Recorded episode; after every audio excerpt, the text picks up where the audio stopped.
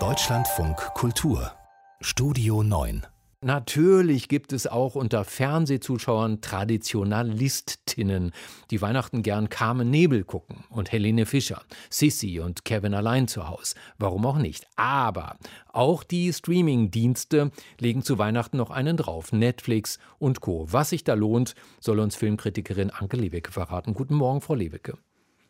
Oh, guten Morgen, Herr Kakowski. Netflix präsentiert zum Beispiel den neuen Film mit und von George Clooney, ein Science-Fiction-Film namens Midnight Sky. Da sitzt George Clooney zwar nicht allein zu Hause, aber Mutterseelen allein auf einer Polarforschungsstation und versucht, Kontakt aufzunehmen mit einem Raumschiff. Wie lange bis Ether in Reichweite für direkten Kontakt ist. ESA in Reichweite in 11 Stunden und 54 Minuten. Aktiviere Alarm für Benachrichtigung. Alarm aktiviert. Frau Lewicke, was hat es damit auf sich? Warum will Clooney dieses Raumschiff unbedingt erreichen? Also George Clooney spielt den Wissenschaftler Lofthouse und er ist tatsächlich der letzte Mensch auf der Erde. Er trägt immer ein kariertes Holzfällerhemd und hat einen Rauschebart und ihm ist ganz schön kalt da oben im ewigen Eis. Ja, und er will dieses äh, Raumschiff unbedingt erreichen, um eben zu warnen, dass sie zum Jupitermond zurückkehren sollen. Der ist nämlich bewohnbar, weil die Erde ist nicht mehr bewohnbar. Es hat eine Klimakatastrophe gegeben und die Menschheit wurde evakuiert. Er ist nicht mitgefahren, weil er ohnehin Krebs im Endstadium hat und er will eben dieses Raumschiff unbedingt erreichen. Und das ist ja jetzt so ein Setting, wo ein Motiv des Science-Fictions variiert wird. Eben der Mensch wird mit einem universellen Alleinsein konfrontiert und eigentlich hätte George Clooney das auch tragen können.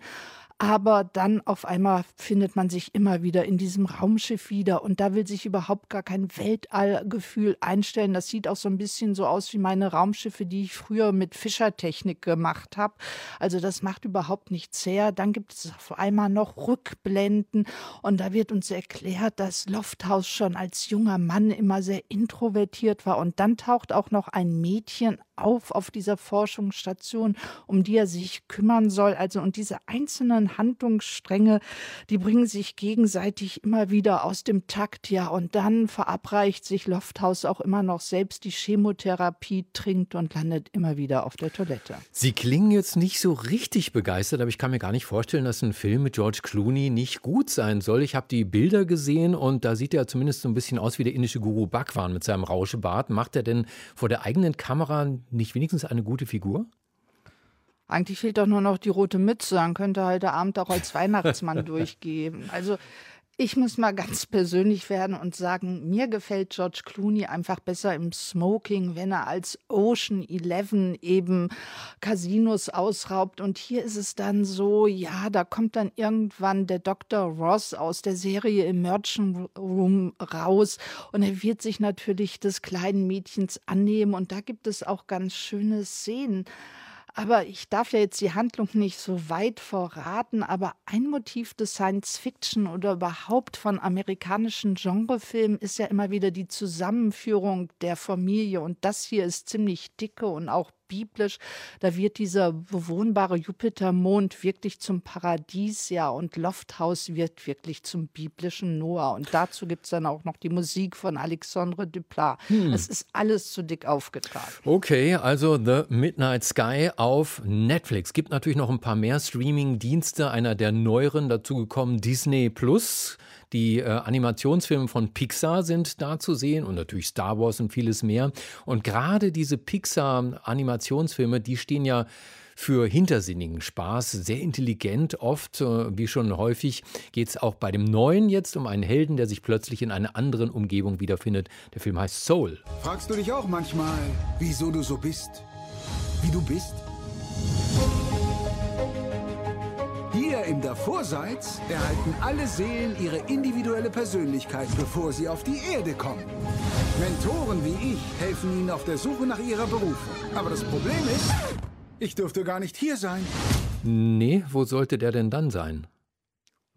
Ja, also Joe, das ist der Name des afroamerikanischen Musiklehrers und er sollte eigentlich auf dem Weg zu einem Gig sein mit einer legendären Saxophonistin, weil sein großer Traum könnte so endlich in Erfüllung gehen, eben selbst ein Jazzpianist zu werden. Und freudig eilt er durch die Straßen New Yorks, ja, fällt in ein Gully und dann findet er sich im Jenseits wieder. Da läuft er dann weg und ist plötzlich im Davorseits. Und dass man sich wie eben schon erklärt, das ist ein Trainingscamp für Seelen, die auf ihren Einsatz auf Erden vorbereitet werden. Und er soll der Seele Nummer 22 dabei helfen, eine Persönlichkeit auszubilden. Und ja, bei dieser Seele haben sich schon viele berühmte Persönlichkeiten, Mutter Teresa, Mohammed Ali, abgearbeitet. Aber diese Seele will eigentlich nicht auf die Welt.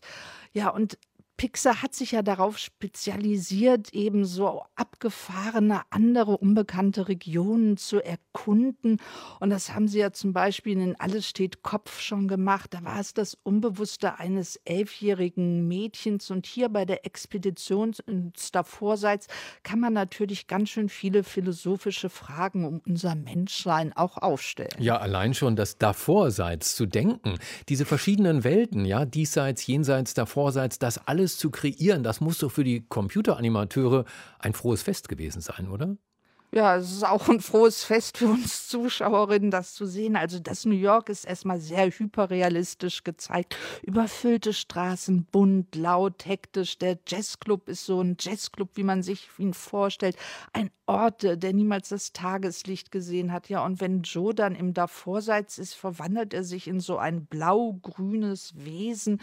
Die Seelen sind so, sehen aus wie Flummis und hüpfen munter herum. Und dann gibt es noch die Trainingsleiter, die bestehen aus kubistischen Formen, verändern ständig ihre, ihr Wesen. Also das sieht auch ganz toll aus. Und das Davorseits ist eigentlich ein Abenteuerspielplatz, hat aber auch dunkle Regionen, die werden dann die Zone genannt, da sind die verlorenen Seelen.